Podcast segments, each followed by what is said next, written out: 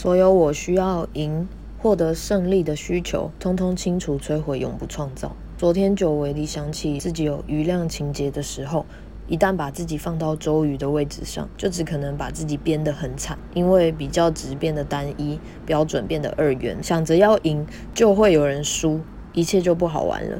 我身边有这样的朋友，记得在日剧《大豆田永久子与三个前夫》中，早良说过，有一种人相处起来没有负担，是不在乎会输。一辈子心甘情愿地把自己输给对方的那种人。想到这个朋友，一直以来我只觉得和他相处好轻松啊，很开心。看到这句话才恍然大悟，原来这股轻松是来自全然放下输赢的尽兴。比方说，他会提议 PK 投篮计分比赛，又尽兴地输给我。虽然我最开始有想过说，这家伙难道是笨蛋吗？后来我才了解，这是属于他的福气，以及给朋友的疼惜。感谢。